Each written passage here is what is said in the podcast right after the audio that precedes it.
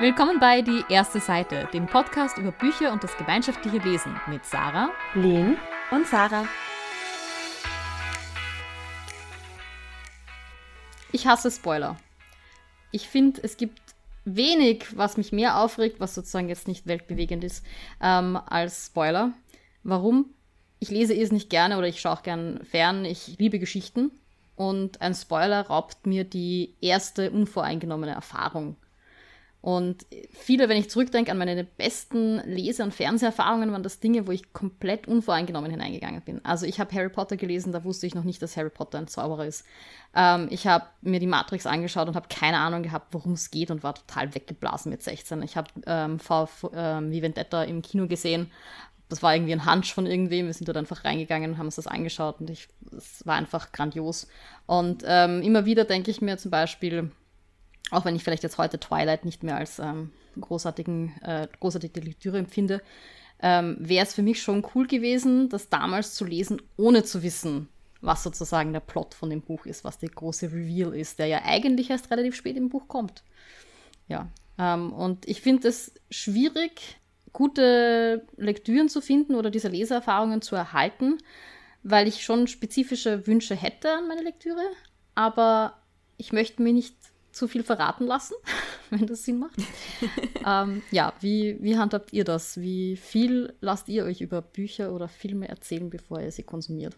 Ich habe da, bevor ich groß mit dir befreundet war, nicht so viel drüber nachgedacht. Ich habe einfach den Klappentext hinten gelesen.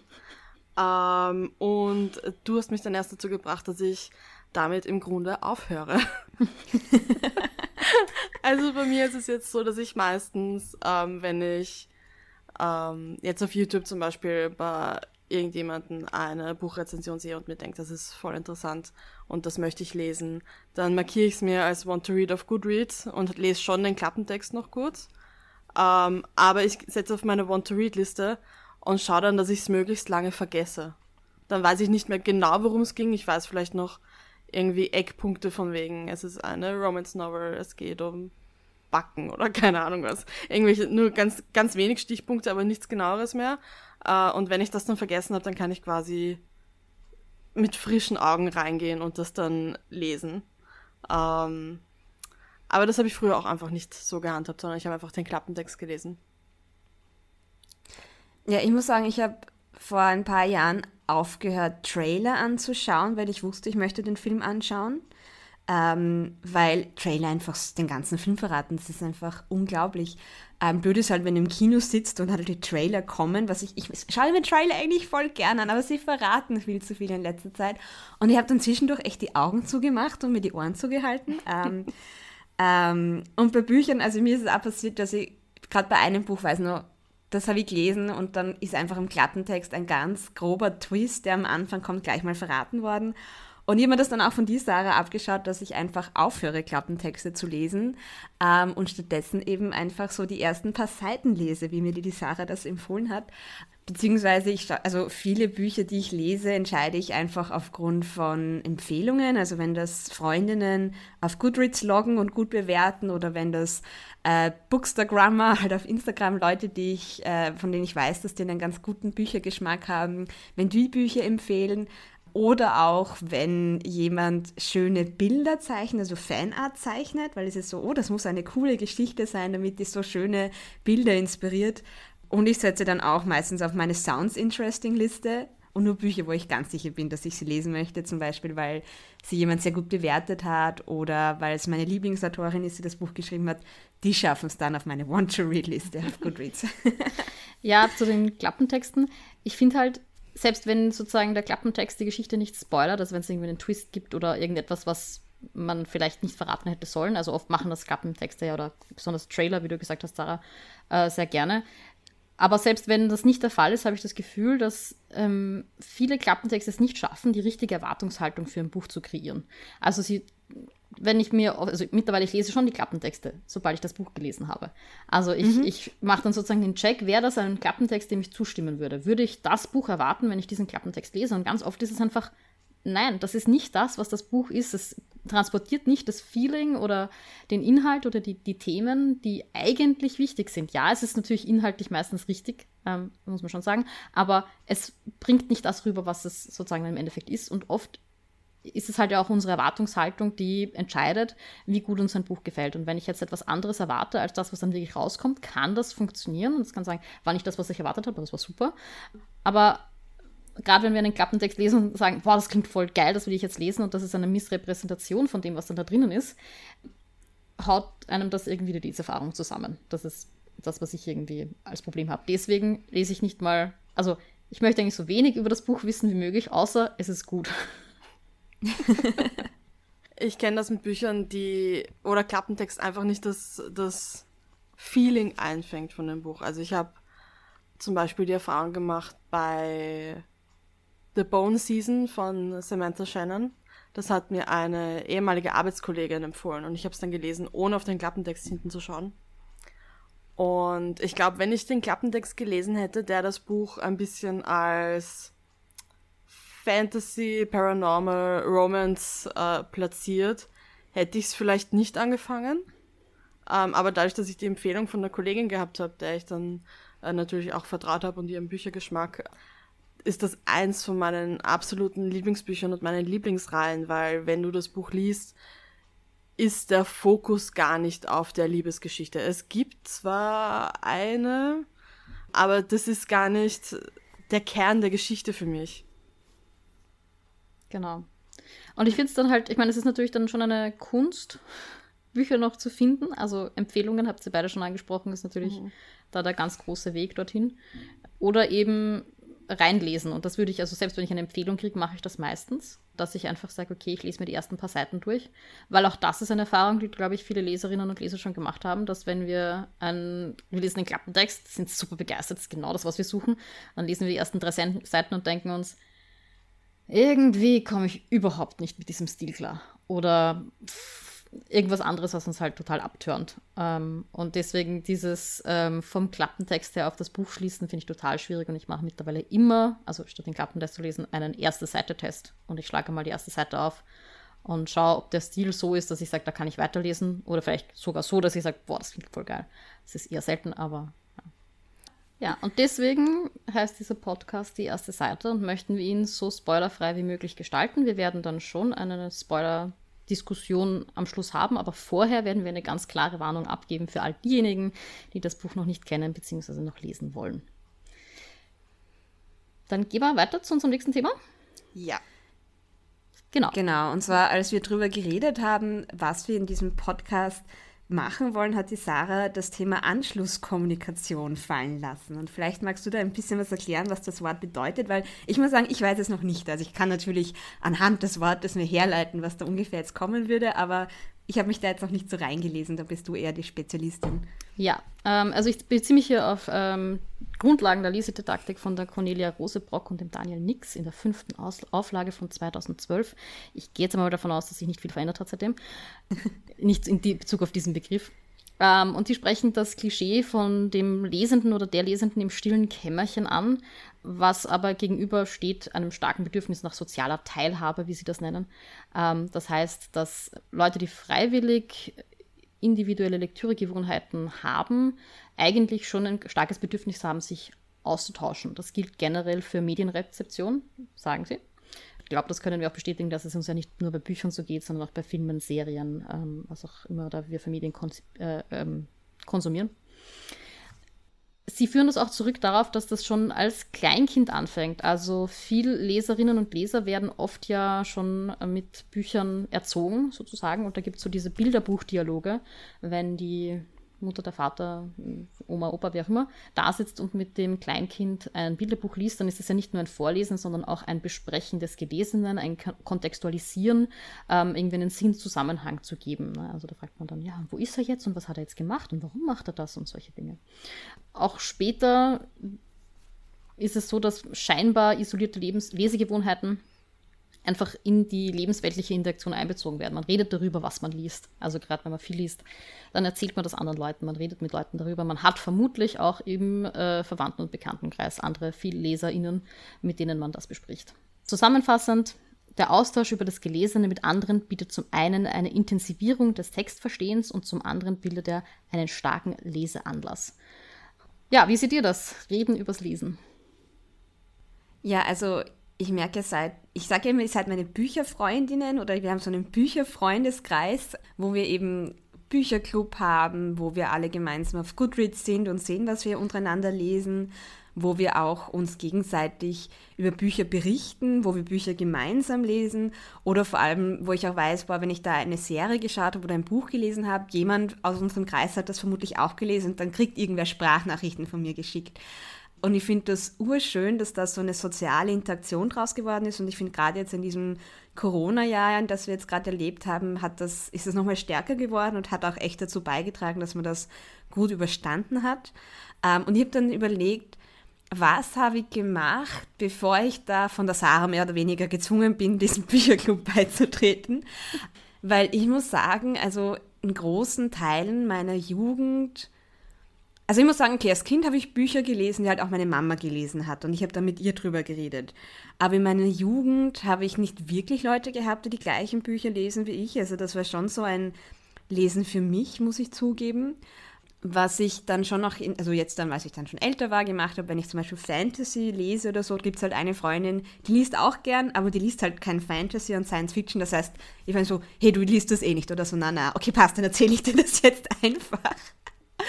Aber ich muss sagen, ich habe das, bis eben wir, ich da diesem Bücherfreundeskreis beigetreten bin, tatsächlich relativ wenig mit anderen Menschen über meine Bücher gesprochen. Und ich kann es mir das gar nicht mehr vorstellen, weil jetzt auch wenn ich Bücher lese, die niemand von euch gelesen hat und ich dann niemanden über niemand, niemand habe, mit dem ich drüber ranten kann oder wo ich das, also wo wir drüber diskutieren können, finde das inzwischen voll schade. Also da, ich meine natürlich, da kann ich mir jetzt YouTube-Videos anschauen und Podcasts anhören, aber ich merke, ich brauche das inzwischen so richtig, weil ich es halt schon so gewohnt bin.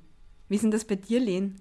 Ich habe das auch so gehabt, dass ich in der Jugend äh, Lesen als ein eher unter Anführungsstrichen einsames Hobby praktiziert habe.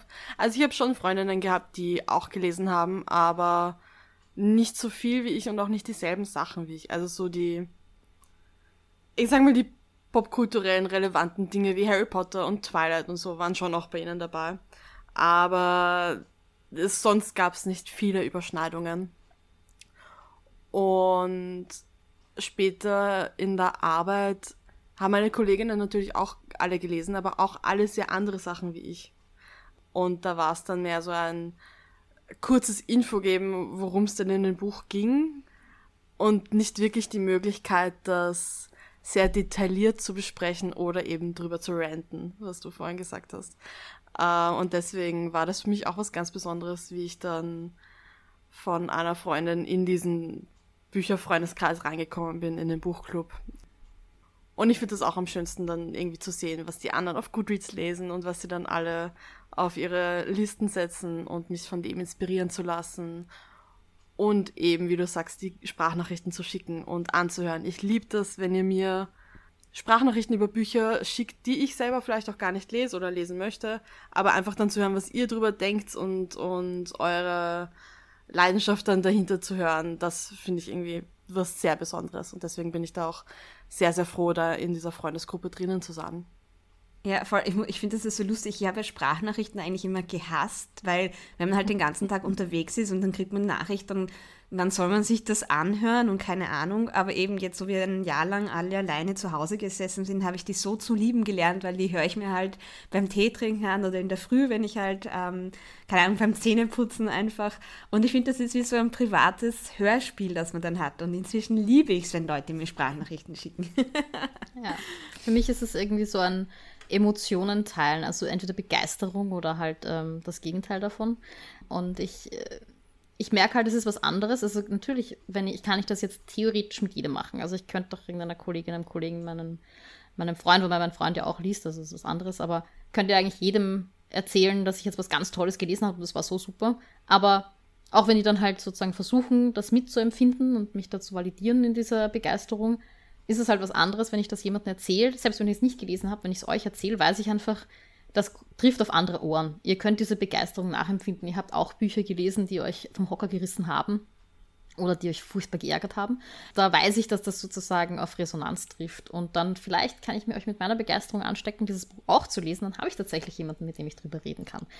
Und das ist aber, also es reicht mir zum Teil schon, wenn ich einfach nur sagen kann, das Buch war so toll und, das, und, und ich weiß, dass das jetzt für euch nicht so, jetzt redet ihr schon wieder über ein Buch, sondern halt auf andere Ohren äh, trifft irgendwie. Ich würde sagen, ähm, wir lassen es mal vielleicht dabei. Wir werden in den nächsten Episoden ganz viele verschiedene Methoden und Wege besprechen, wie man Lesen zu einem sozialen Austausch machen kann.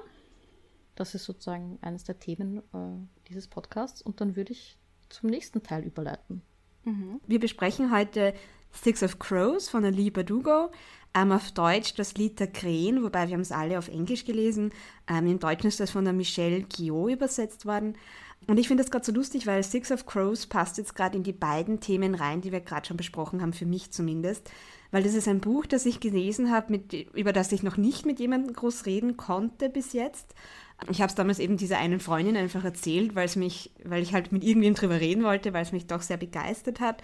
Und es war auch ein Buch, wo ich tatsächlich nicht den Klappentext gelesen habe, sondern äh, da hat eine Freundin von mir das auf Instagram gepostet und wie begeistert sie ist. Und ich habe gesehen, dass ich das schon mal vor einem halben Jahr auf meine Sounds Interesting Liste gegeben habe. Und dann habe ich es halt angefangen und gar nicht so richtig gewusst, was da auf mich zukommt. Äh, und bin da sehr froh, weil ich weiß nicht, ob ich es gelesen hätte, wenn ich den Klappentext gelesen hätte, weil da eigentlich so ein Trope vorkommt, der nicht so meins ist. Ähm, wie seid ihr eigentlich auf dieses Buch gekommen zum Lesen? Ich bin durch den Buchclub dazu gekommen. Und zwar war das, glaube ich, bei meinem zweiten Treffen, bei dem ich dabei war, wo alle, weiß nicht, aus irgendeinem Grund ist das Thema auf dieses Buch gekommen und ich hatte das Gefühl, irgendwie haben es alle gelesen von uns. Ich glaube, es sind nicht wirklich alle, aber gefühlt sind es alle. Und alle haben gesagt, ja, und das ist auf Goodreads und bla bla bla, dass sie es dann dort getaggt haben und keine Ahnung was. Und ich hatte zu dem Zeitpunkt noch kein Goodreads und ich habe mir gedacht, ich glaube, ich werde mir auch kein Goodreads machen und keine Ahnung. Der Gruppendruck war dann hoch. Ich habe gerade einen ganz, ganz entsetzt reingeschaut, weil es ist so. Ich habe dann relativ schnell nachgegeben. Ja. Und habe mir dann eben auch gemerkt, dass ihr über das Buch gelesen, äh, geredet habt und gemeint habt, es ist so toll. Und habe dann aber nicht mit Six of Crows angefangen, sondern mit den drei Teilen vom Grisha-Verse, ähm, die ja dem quasi vorausgestellt sind, obwohl man Six of Crows auch alleine lesen kann.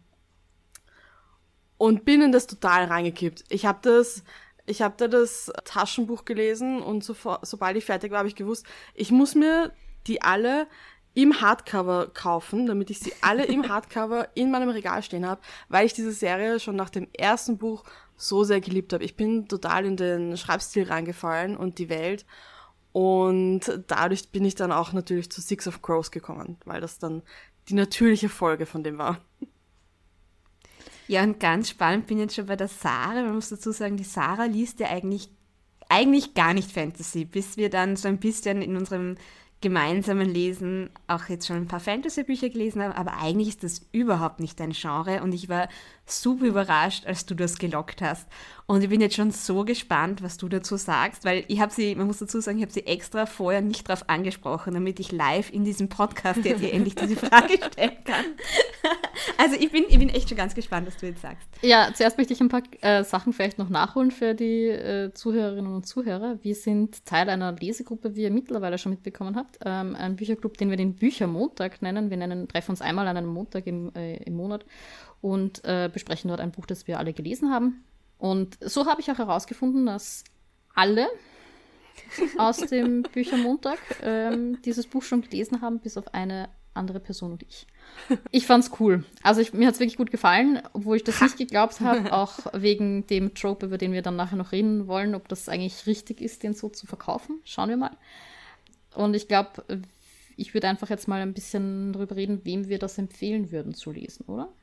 Ich habe ja so ein bisschen auch im Internet ein bisschen recherchiert so und ich, in, auf manchen Seiten wird das verkauft aus eine Mischung aus Oceans 11, 11 und Game of Thrones, wobei Game of Thrones würde ich ersetzen durch, ich weiß nicht, Mistborn oder äh, Darker Shades of Magic, aber Game of Thrones, finde ich, ist eine Missrepräsentation. Aber ich glaube, das Ocean's Eleven, das kommt irgendwie hin, oder? Was meint Ocean's ihr? Eleven habe ich mir zu dem Punkt auch aufgeschrieben. ja. Also auf jeden Fall ist es für Leute, die viel Action in ihrer Lektüre wollen. Es ist relativ fast-paced und das ist ja. tatsächlich ein großer Teil einfach Event after Event after Event. Und es wird auch teilweise auch ein bisschen brutal. Also wenn man sowas nicht möchte, dann it's quite dark. genau. Also es ist schon ein YA Fantasy, aber so unter 15 würde ich so sagen. Vielleicht noch nicht ganz. Für mich persönlich, was mir daran gut gefallen hat, was ich glaube, was vielleicht auch andere Leute ansprechen könnte, ist, dass die Charaktere sehr ähm, gut geschrieben sind. Also mhm. sie sind rund und haben durchaus Abgründe, was mir persönlich immer sehr zusagt, ähm, und gute Motivationen. Das habe ich für mich auch geschrieben, dass die Hauptcharaktere alle, alle irgendwie Anti-Heroes sind. Also mhm. keiner ist irgendwie nur gut, aber auch nicht nur schlecht, sondern jeder hat irgendwie, jeder ist irgendwie ein grauer Charakter. So morally grey. Mhm. Und das hat mir auch sehr imponiert. Und ich muss sagen, was ich auch mag an Aliba Dugu, ihre Bücher, sie erklärt dir am Anfang nicht gleich alles, sondern du landest da in einer Geschichte und es passieren Dinge und du findest halt nach und nach erst heraus, was abgeht. Und das finde ich einfach urcool. Also das finde ich einfach mega cool. Ja, wobei sie das in manchen Büchern fast ein bisschen zu lange zieht. Also in House war es mir dann ein bisschen zu lange, bis ich verstanden habe, was eigentlich los ist. Das sollte man vielleicht generell sagen. Also auch in Six of Crows kommen sehr viele Rückblenden. Ähm, wenn man äh, dieses Stilmittel nicht so mag, ist es vielleicht ein bisschen anstrengend. Ich habe dann überlegt, an welches Buch erinnert es mich irgendwie? Und ich muss sagen, so ein bisschen eben an Darker Shades of Magic und Mistborn, weil man, hat halt eine Welt, wo es schon noch fantastische Elemente gibt, aber es ist halt nicht so eine Narnia-Welt, wo dann ums Eck ein Einhorn herläuft oder so, sondern es ist halt irgendwie sehr realistisch und dann gibt es halt ein magisches Element drin und das finde ich halt einfach ein cooles Genre. Und wie man sieht, also wenn auch jemand wie die Sarah, die sonst nicht so der Fantasy-Typ ist, das Buch mag, ich finde, das spricht halt auch schon Bände. Ja. Auf jeden Fall. Und jetzt würde ich sagen, ähm, warnen wir alle Zuhörerinnen und Zuhörer, die jetzt noch dabei sind. Wer sich nicht spoilern lassen möchte, sollte jetzt abdrehen und das Buch lesen und zurückkommen. Ähm, weil ich würde jetzt schon gerne in die Nitty-Gritty gehen und ein paar Details besprechen. Ja. Äh, man muss sagen, also Sarah, du hast bis jetzt tatsächlich nur Six of Crows gelesen. Äh, das heißt, wir werden jetzt auch noch nicht den zweiten Band aus dieser Duologie spoilern und auch nicht äh, die Grisha-Romane, die davor spielen, als auch die Duologie, die es dann auch danach gibt, als auch die Serie, die es ja inzwischen gibt und wieder so einen bisschen anderen Teil der Geschichte erzählt. Aber wir reden jetzt echt nur über Six of Crows. Also ich habe extra schauen müssen, was darf ich jetzt noch nicht ansprechen, weil das ein Spoiler für die Sarah wäre. ja, beginnen wir gleich mit dem, was du mich äh, gefragt hast, Sarah. Ähm, ja, es ist Fantasy, aber es ist ähm, keine sehr fantastische Welt. Also es ist irgendwie, man merkt doch ähm, aufgrund der Namen, die sie den Orten gibt und der Sprachen, die sie erfindet, dass es halt an gewisse Elemente angelehnt sind. Also Ketterdam, die Stadt, der, ähm, aus der unsere Helden sind, oder Antihelden, wie auch immer, ähm, ist offensichtlich irgendwie an irgendetwas Niederländisches, Dänisches angelehnt.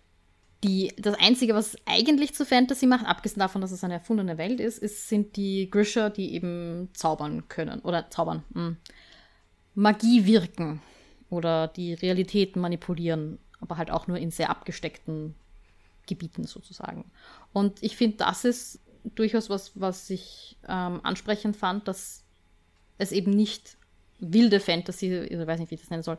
Aber es gab eben keine Orks und Goblins und ich weiß nicht was, sondern es sind halt äh, de facto eine Gesellschaft mit ein paar Hexen drinnen. Und ich muss ja sagen, ich finde es auch cool, dass eben die meisten Hauptcharaktere eben nicht diese Kräfte haben, sondern dass mhm. du halt nicht so einen eine Hauptfigur hast, die halt das super powerful ist, sondern dass das halt ja so Misfits halt einfach sind. Ja. Sehr gelungen finde ich auch, dass die Kräfte ja sehr spezifisch sind. Also da gibt es sozusagen, ich glaube, drei verschiedene Ober grob, grobe Typen von, von diesem mhm. Grisha und dann halt dann noch Unterkategorien. Aber das heißt, ein Grisha kann nicht alles. Er hat eine, eigentlich eine sehr spezifische Fähigkeit, die dann auch nochmal durch die Ausbildung noch spezifischer wird. Um, ähm, und das verhindert auch irgendwie, dass diese Charaktere zu powerful sind. Was hat euch denn an dem Buch am besten gefallen? Der Lenia-Blick, schade, dass man den gerade nicht sehen kann. Eigentlich, ich weiß, es ist ein bisschen was Problematisches, aber ich liebe die Szene, wo Nina und Matthias sich quasi, weiß nicht, äh, ich glaube, sie sind dann Pferde im Eis gefangen und sie müssen sich da irgendwie aufwärmen. Und dann gibt es diese Szene, wo sie sich irgendwie ausziehen müssen und fürs Feuer. Und das Banter von ihnen ist so gut. Und ja, ich weiß nicht. Das ist, das ist so eine von meinen, von meinen Highlights. Für mich war es die Cass-Inish Geschichte, wie auch mhm. immer. Also mhm. erstens mal fand ich beide Charaktere wahnsinnig compelling. Also die haben mir wirklich gut gefallen die Ine, auch weil sie halt klein ist und zart und irgendwie so ein bisschen verletzlich, obwohl sie total viel kann und auch extrem wichtig für, den, also für die Geschichte ist, war sie immer die, wo ich am meisten mitgefiebert hat, wenn was passiert ist. Mhm. Ähm, weil sie halt auch ähm, natürlich eine dramatische Vergangenheit hat und damit auch dann relativ früh schon in der Geschichte mal konfrontiert wird. Und das fand ich also wirklich, da, mit der habe ich gut mitfiebern können und den Cast, da fand ich, also ich äh, habe sowieso ein Fable für Bad Boys. Also er ist halt so richtig, äh, hat seine, er hat sehr tiefe Abgründe und würde auch sagen, dass viele von den Charakteren ihm wenig Menschlichkeit zuschreiben würden. Das sehe ich natürlich nicht so, weil wir bekommen ja die Innensicht von ihm auch äh, zu sehen. Wir wissen ja dann nach und nach auch, übrigens das auch sehr gut gemacht, die verschiedenen Background-Stories von den, also sowohl die Nina, Nina Matthias Geschichte als auch Cass sein Background, Ines Background. Das wird alles so schön aufgeteilt, dass wir eigentlich so lange, bis der Plot einsetzt, der richtige Plot, der ja eigentlich erst ungefähr ab der Hälfte des Buches, würde ich sagen, so richtig ins Laufen kommt, also diese ganze Einbruchsgeschichte, werden wir hingehalten, aber es fühlt sich nicht so an, weil wir da lauter spannende Charaktere treffen, die alle ein Geheimnis, also für uns ein Geheimnis haben, eines, das wir nicht wissen, dass wir wissen wollen. Und das hat mir extrem gut gefallen. Das fand ich, hat sie wirklich toll gemacht. Ja, vor allem die Szene, wo Cass Inesh äh, diesen äh, Verband umlegt. Wie, also, ja, die hat auch sehr viel Fanart inspiriert, diese Szene. Mhm. Aber ich finde, die war einfach, ich find, die berühren sich nicht einmal und da ist so eine Chemistry und eine Elektrizität da. Ah. Ja. Ich sage euch zu der Zeit, als das rausgekommen ist, Tumblr war voll von Fanart über Cass Brecker und weiß nicht, das war so Tumblrs Boyfriend für eine Zeit lang. Ja. Verständlich. Ja. Ähm, und ich muss sagen, die Szene, die mir auch sehr prägnant im Kopf geblieben bin, weil, weil die einfach so den Atem geraubt hat, war, das war eh die Augapfelszene. Also wo der Cass da diesem einen Typen am Schiff mit einer Handbewegung den Augapfel rausnimmt und über Bord wirft.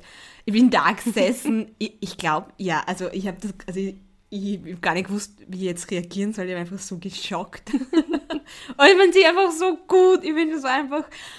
Oh, ja. Für mich war es eher das, was vorausgeht und das, was diese Szene repräsentiert. Ich bin jemand, ich mag eine äh, Damsel in Distress, also jemanden, das muss jetzt keine Dame sein, das kann natürlich auch ein Herr sein, aber jemand, der irgendwie in äh, tödlicher Gefahr schwebt und von jemandem gerettet wird, das ist einfach ein, äh, ein Trope, den ich liebe.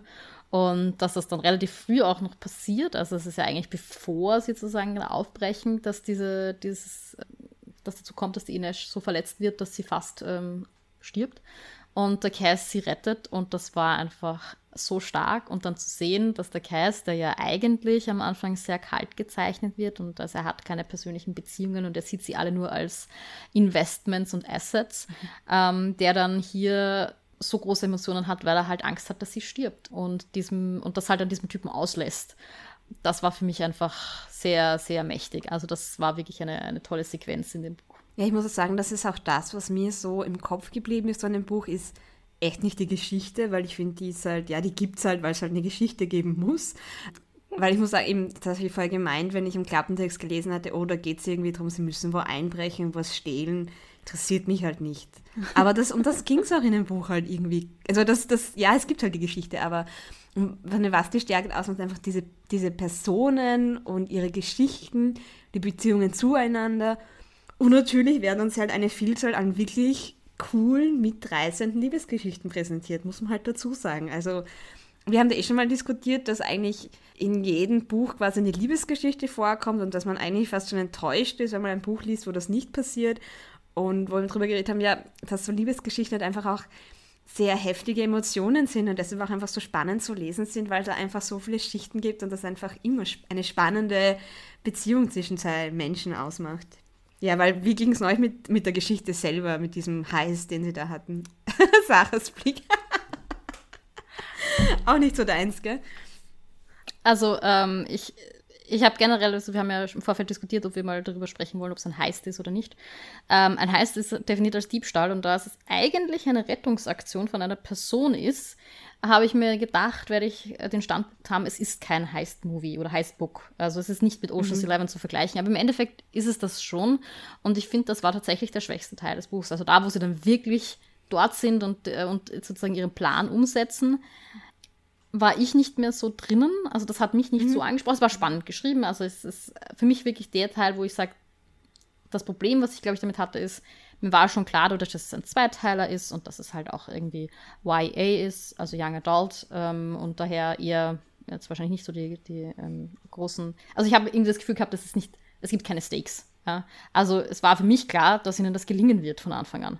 Und darum ist das für mich nicht so spannend gewesen. Ähm, ich fand natürlich die Twists and Turns ganz spannend, aber viele von den Dingen, wo man vielleicht so erwartet, dass das jetzt Twists sind, waren für mich keine Twists, weil ich eh erwartet habe, dass es da also es gibt eine Szene, da ist der Matthias kurzzeitig als, äh, Matthias als äh, sozusagen der, der, der Verräter, er, er, stellt sich gegen die Gruppe und sperrt Nina ein. Und es war so klar somit, ja, das ist nur, das ist nur Show. Das ist, ist not real. Das habe ich keinen Moment lang geglaubt, dass das echt ist. Und das war für mich ein bisschen ein Problem. Also sozusagen, ich habe zu sehr schon darauf vertraut, weil man muss auch sagen, sie haben den Cass halt auch so als dieses Mastermind aufgebaut. Das heißt, mir war klar, die schaffen das. Der Cass hat für jede Eventualität irgendwie einen Backup-Plan. Ja, als sie ihm die, diese, das, äh, die Lockpicks oder diese, diese Gitter oder was auch immer aus dem, äh, hinter den Zähnen hervorklauben und rausziehen, war mir klar, dass der Cass geplant hat, dass sie das finden. Dass es ihm klar war, dass er nicht mit diesen Dingen das Schloss knacken wird. Und ich finde, das hat von dieser Spannung ein bisschen weggenommen. Deswegen fand ich tatsächlich den Anfang, wo wir viel halt über die Leute noch nicht wissen und langsam herausfinden und dann das Ende, wo sich halt nochmal viel tut, nach dem heißt, ähm, die besseren Teile des Buchs. Ich sehe das ganz anders. das Buch lebt von den Beziehungen von den Leuten untereinander, die auch wirklich ganz toll geschrieben sind. Ähm, da bin ich ganz bei dir. Aber ich fand den Heist auch unglaublich gut. Ich fand den, ich fand es toll, wie sie den Plan gemacht haben, wie wir dann gesehen haben, wie der Plan ausgeführt ist, weil das für mich sehr spannend war, weil ich halt auch solche Filme wie Ocean's Eleven zum Beispiel sehr gut finde. Ähm, und ich finde schon, es war ein Heist, weil sie haben die Person nicht wirklich gerettet, sondern gestohlen. Zurückgestohlen weil die Person wie ein Ding behandelt wird. Das war keine Person in dem Fall. Deswegen finde ich, passt heißt irgendwie schon ganz gut. Vielleicht war da, habe ich nicht so gut mitgedacht wie du, aber so diese Szene mit Nina und Matthias, wo du jetzt geglaubt hast, oh mein Gott, ähm, verrät er sie jetzt? Ich habe das für einen Moment wirklich geglaubt. Also ich war da wirklich, ich weiß nicht, was jetzt passiert hat es jetzt wirklich verraten oder nicht oder doch oder nicht oder doch oder nicht oder doch. Ähm, also ich war da, ich war da sehr gespannt, weil ich auch, ich war, ich hatte da auch die die Erfahrung von anderen Büchern von Ali Bardugo, wo am Ende nochmal ein relativ großer Twist reinkommt, den ich nicht gesehen habe und deswegen habe ich ihr das auch zugetraut, dass sie den Heist nicht schaffen und dass sie da irgendwie eine andere Lösung finden müssen, um da irgendwie wieder rauszukommen. Deswegen, ich, ich war da voll dabei. Ja, also wie gesagt, erstens mal, ich stimme dir zu, ja, jetzt rückblickend ist es ein Heist. Klar, es hat genau diese, diese, dieses Feeling und ich mag das schon in Filmen nicht wahnsinnig. Also Ocean's Eleven ist jetzt wirklich ein Film, mit dem man mich eher jagen kann. Ja, wie gesagt, also vielleicht ist es ja auch, dass ich noch nichts von dieser Autorin gelesen hatte und halt dann meine eigene Vorstellung auch von dem Genre hatte und von dem Zielpublikum, für das sie das schreibt, dass ich da irgendwie diese Twists nicht so als Twists wahrgenommen habe. Ähm, aber ich fand das eben gerade die, die, eigentlich ab dem Zeitpunkt, wo ihr erster Plan in die Hose geht, weil zwei Leute sich nicht zusammenreißen können. Muss man ganz klar sagen. Also, weil vor allem der Kais, und das, das fand ich einfach auch wirklich ein bisschen. Äh, das ist einer meiner Kritikpunkte. Der Kais, der dann seinen Plan abandont, um irgendwie seiner persönlichen Rachegelüsten nachzugehen. Äh, das, damit habe ich nicht gut können und das ähm, tankt ja dann auch im Endeffekt den ersten Plan. Dann müssen sie da irgendwie umschichten und dass das dann noch alles so smooth läuft, pff, Aber für mich ist das ein ganz, ganz großer Punkt von seiner, von seiner Persönlichkeit, eben, dass er Rache getrieben ist und dass diese Rache über allem steht. Ja, ich finde es ich nicht unrealistisch, das ist okay, aber ich fand es in der Szene, fand ich einfach, hat es für mich überhaupt nicht gepasst. Okay. Vor allem, weil wir dann herausfinden, dass er im Endeffekt ihn nicht umgebracht hat. Also er war ja nicht so, dass er, es wäre das eine gewesen, er ist Rache getrieben, er findet ihn, er hat endlich seine Rache und die Sache ist erledigt, sondern er zögert es ja dann noch weiter hinaus, damit seine Rache äh, noch später eintritt und das ist dann, ja, dafür setzt aber das Leben von, von seiner ganzen Crew aufs Spiel im Endeffekt und das, also vor allem eben von der, eben, wo er auch ein Love Interest in dieser Gruppe hat, also jemanden, der, für den er wirklich dann brennt im Endeffekt. Also der irgendwie ist das eine Ding, was im Sacred ist, wie wir später herausfinden. Mhm. Das habe ich nicht so ganz gekauft. Ich weiß noch, beim Lesen kam mir das Ende vom ersten Buch irgendwie komisch vor. Also dass das erste Buch auf dem, der auf diesem, auf diesen, also auf diesem Punkt geendet hat. Um, ähm, aber es ist halt auch schon ein bisschen her beim Lesen. Um, ähm, wie ging es denn dir jetzt damit, Sarah? Also der Punkt, wo das Buch dann endet. Also dadurch, dass ich, ich habe es mir gleich als ähm, Duology gekauft, also es ist, ähm, mhm. das E-Book hat schon den zweiten Teil dabei und war mir klar, dass es also das nicht rund abschließen wird. Und ich fand eigentlich schon, dass das gut getroffen wurde, weil halt dieser, mhm. sozusagen dieser Auftrag, den sie da hatten, den sie da planen, den sie durchführen, ähm, den sie beenden, das ist sozusagen mehr oder minder das Ende vom Buch. Ähm, dann funktioniert halt die Geldübergabe nicht, okay, und wir machen einen Plot auf für das nächste Buch, nämlich jetzt hier diesen, diesen Auftraggeber jetzt seine gerechte Strafe zuzuführen und das sozusagen abzurunden. Insofern fand ich den äh, Abschluss ganz gelungen, vor allem, weil ich das einfach ähm, wieder sehr schön fand. Wir haben jetzt hier den Pekka Rollins, also den Erzfeind vom vom Cass, was der gar nicht so weiß, und seine Sicht auf den Cass, und das fand ich einfach wieder schön. Also wie der ihn wahrnimmt und irgendwie so sagt, ja, er hofft quasi, dass der Van Eck ihn umbringt, weil sonst muss er es tun. Das, war schon cool. Da fällt mir übrigens noch ein, das Ende hat mir ganz gut gefallen, vor allem auch eben, dass es aus einer fremden Perspektive erzählt wird, die wir bis dahin nicht hatten. Was mir mhm. nicht gefallen hat, war der Anfang. Weil der, finde ich, war recht irreführend. Also das erste Kapitel ist aus der Perspektive von jemandem erzählt, der nachher keine Rolle mehr spielt. Und mit keine Rolle ja. meine ich mal Nüsse, also wirklich gar nichts mit der Story eigentlich zu tun hat. Mich hätte es, glaube ich, nicht so gestört, wenn das als Prolog betitelt worden wäre. Mhm. Dann wäre es für mich okay mhm. gewesen, sozusagen das Setup für die Geschichte, aber die Geschichte beginnt eigentlich dann erst mit dem zweiten Kapitel im Endeffekt. Aber so war ich total verwirrt, weil ich halt schon erwartet habe, dass mit dieser Person und mit dessen Love Interest, weil auch da wird ja eine Liebesgeschichte aufgemacht im ersten Kapitel, irgendwas passiert. Und ich meine, wir sind sowieso das schon in der Spoiler-Section, beide sterben. Ähm, relativ, also. Aber der kommt ja dann nochmal vor, um zu sterben. Oder? Ich habe er wird nicht mal namentlich erwähnt, oder? Also der, der Cass wird, dem Cass wird dann vom, vom Van Eck diese Stadt, also der, die, diese Stadtwachen da gezeigt, die da stehen und warten, ja. weil halt dieser Grishin das befohlen hat. Der wird nicht mal, glaube ich, im Speziellen, also in dieser Szene, ist nicht mal klar, ob der, den wir am Anfang kennengelernt haben, überhaupt noch unter den Lebenden ist oder ob der schon umgefallen und gestorben ist. Echt, daran erinnere ich mich gar nicht mehr. Und sie ist, sie ist vermutlich gestorben, geht man davon aus. Also ihr Boot wurde irgendwie gefunden oder sowas, mhm. mit dem sie abgehauen ist und versucht hat zurückzukommen. Und das war so ein, das war jetzt ein bisschen, ja, das war ein bisschen plump. Weißt du noch, wie dann das Kapitel danach oder der Teil danach anfängt, ob das ein stärkerer Anfang gewesen wäre? Äh, ich bin mir nicht sicher, ob nicht das Kapitel danach entweder die Inesh ist, die den Cass, ich glaube, es ist die Inesh, die da den Cass zu dieser Verhandlung begleitet. Mhm. Und tatsächlich, glaube ich, hätte das mindestens genauso gut funktioniert. Wie gesagt, ich sage nicht, dass man das erste Kapitel weglässt. Ich sage, man hätte es als Prolog titulieren müssen. Ja. Weil ich habe einfach damit gerechnet, dass irgendwie dieser Startwache-Bursche, von dem ich jetzt auch schon wieder vergessen habe, wie er heißt. Joost. Joost, danke. Dass der noch eine Rolle spielen wird, dass irgendwie der da auch hineingezogen wird in diese Diebesbande und da bei dem Heist mitmacht. Und mhm. ähm, der hat eigentlich überhaupt keine Rolle gespielt für die Geschichte. Ja, ich muss sagen, ich war damals auch dann sehr, um zum letzten Kapitel, oder zum Ende des Buches zurückzukommen, ich war dann auch sehr froh, dass der zweite Teil zu dem Zeitpunkt, wo ich es gelesen habe, schon draußen war. Weil ich glaube, die deutsche Übersetzung ist erst ein paar Monate oder Wochen später rausgekommen. Ähm, weil ich finde, es liest sich halt wie eine große Geschichte, die halt zu lang für ein Buch ist. Aber ja. wenn ich da, also es ist halt, es ist schon irgendwie was abgeschlossen, aber das ist schon was, wo du eigentlich sofort weiterlesen möchtest. Also. Ich weiß nicht, ich glaube, ich habe mir beim Lesen gedacht, dass ich das Buch wahrscheinlich geendet hätte, den ersten Teil geendet hätte, irgendwo auf dem Boot, nachdem sie dann entkommen sind. Ich glaube, ich weiß nicht, ich glaube, beim Lesen hat sich für mich dann fast ein bisschen gezwungen angefühlt, dass wir bis zur Geldübergabe mhm. äh, gekommen sind, obwohl jetzt rückblickend betrachtet, macht es natürlich viel mehr Sinn, als das auf dem Boot zu beenden. Aber ich glaube, beim Lesen habe ich das damals so empfunden. Und mir hat es eben gut gefallen, weil ich fand eben, das Ende war ja dann sehr, also dass Nina ja dann das Paar nehmen muss mhm. und da halt im Entzug ist und so, das war sehr depressing und dann geht diese Geldübergabe schief.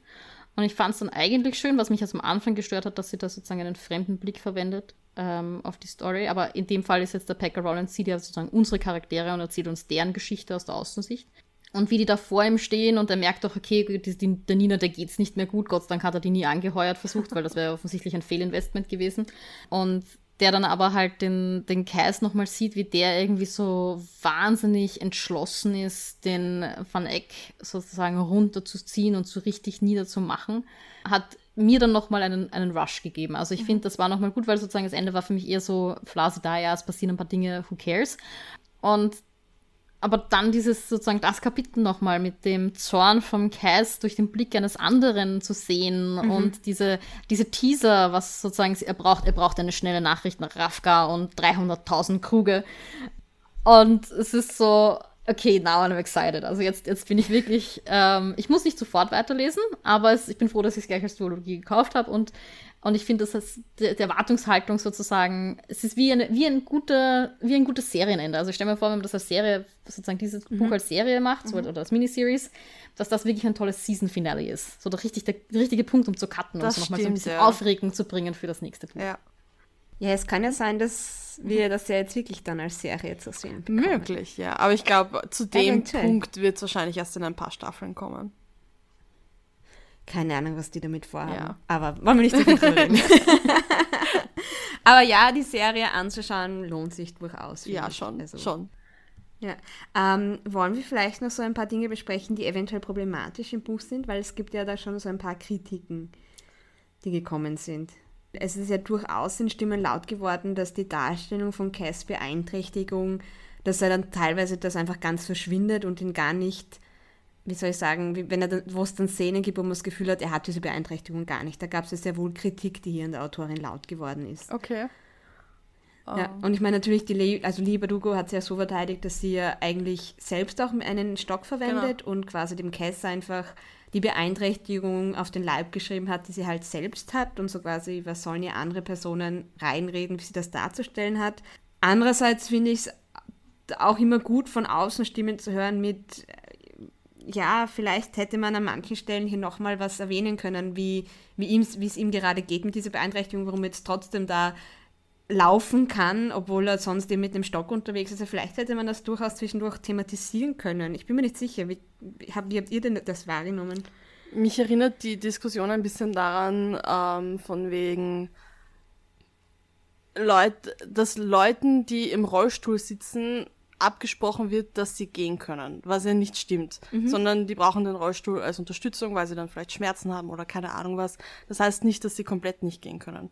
Und äh, so wie ich den Cast gelesen habe, war für mich nicht, ähm, dass er ohne den Stock nicht gehen kann, aber dass es ihm teilweise und nach Anstrengung Schmerzen bereitet und er den Stock deswegen als Unterstützung braucht. Und deswegen hat mich das nicht so rausgerissen, würde ich sagen, wenn er dann ohne den Stock irgendwas gemacht hat. Und wenn ich mich recht erinnere, die meisten Szenen, wo dann beschrieben wird, er läuft eigentlich relativ unbeeinträchtigt. Erstens mal ist das oft der Außenblick. Mhm. Also das ist, äh, wenn mhm. eine andere Person ihn sozusagen beobachtet. Und das sind halt irgendwie Adrenalinszenen.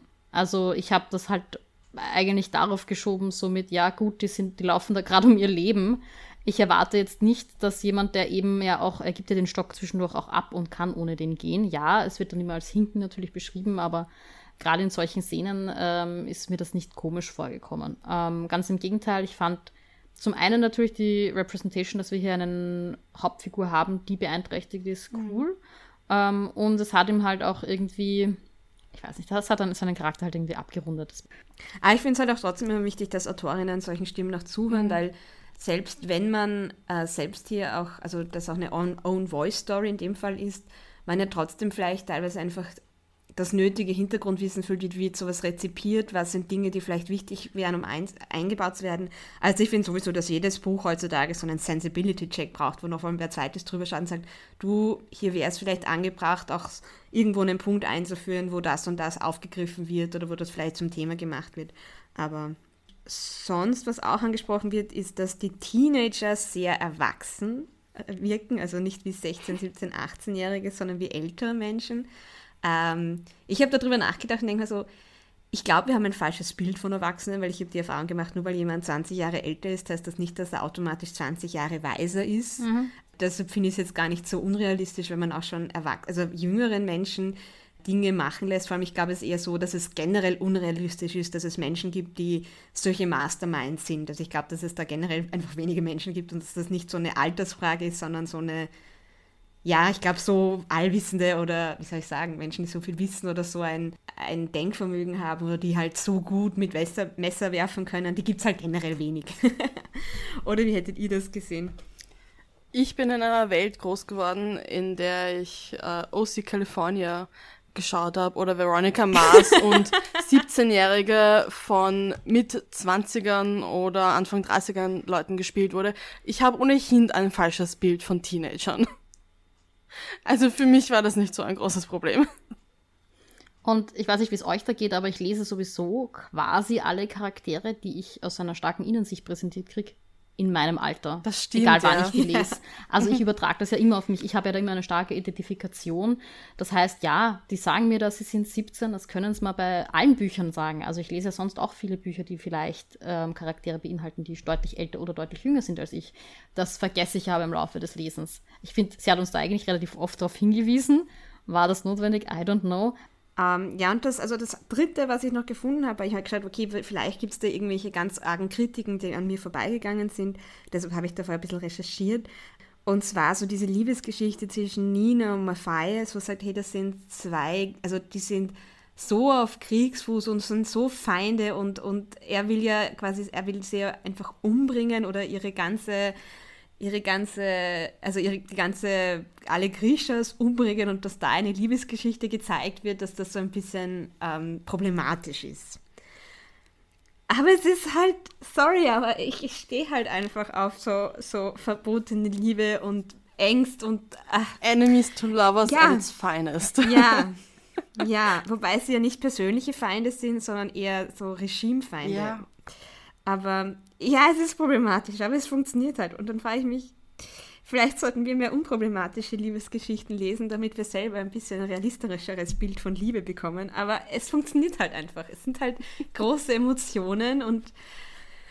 Ja, was für mich da halt mehr durchkommt, ist, dass halt, also die Nina zumindest und ich glaube auch der Matthias dann ähm, am Ende vom Buch irgendwie erkennen, dass es halt sehr viel Manipulation und fast Gehirnwäsche ist, was da mit diesen Duskellen passiert. Mhm. Dass der Jarl Brum oder wie auch immer der oberböse Duskell heißt, ja, dass der sich einfach einen, also der, der Matthias hat ja seine Familie verloren und der nimmt sich da diesen traumatisierten, äh, trauernden Burschen her und verwandelt dessen Trauer in einen Hass gegen halt irgendein Feindbild dass das sehr wohl überwunden werden kann, indem man zumindest, also vielleicht jetzt nicht und das spricht ja auch selbst an, er wird vielleicht nie diesen Hass ganz fallen lassen können und diese Scham, dass er seine, sein, sein Land verraten hat.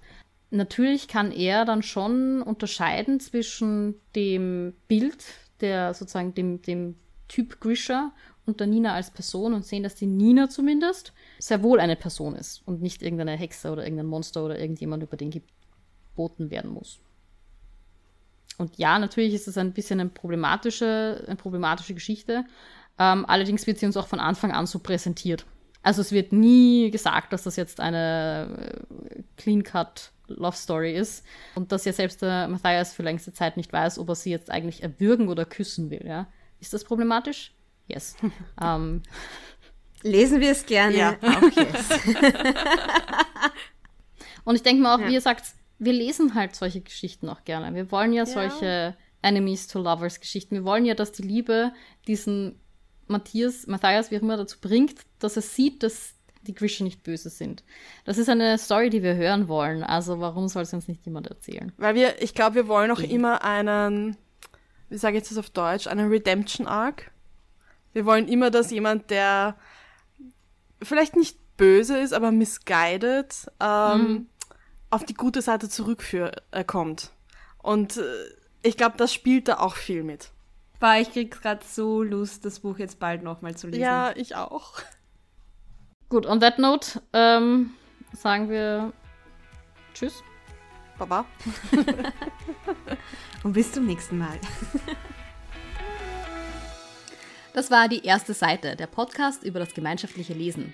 Die nächste Folge kommt am 1. des nächsten Monats. Bis dorthin folgt uns auf Instagram oder Twitter unter die-erste-seite oder schreibt uns doch eine E-Mail an erste Seite.podcast@gmail.com. Bis zum nächsten Mal.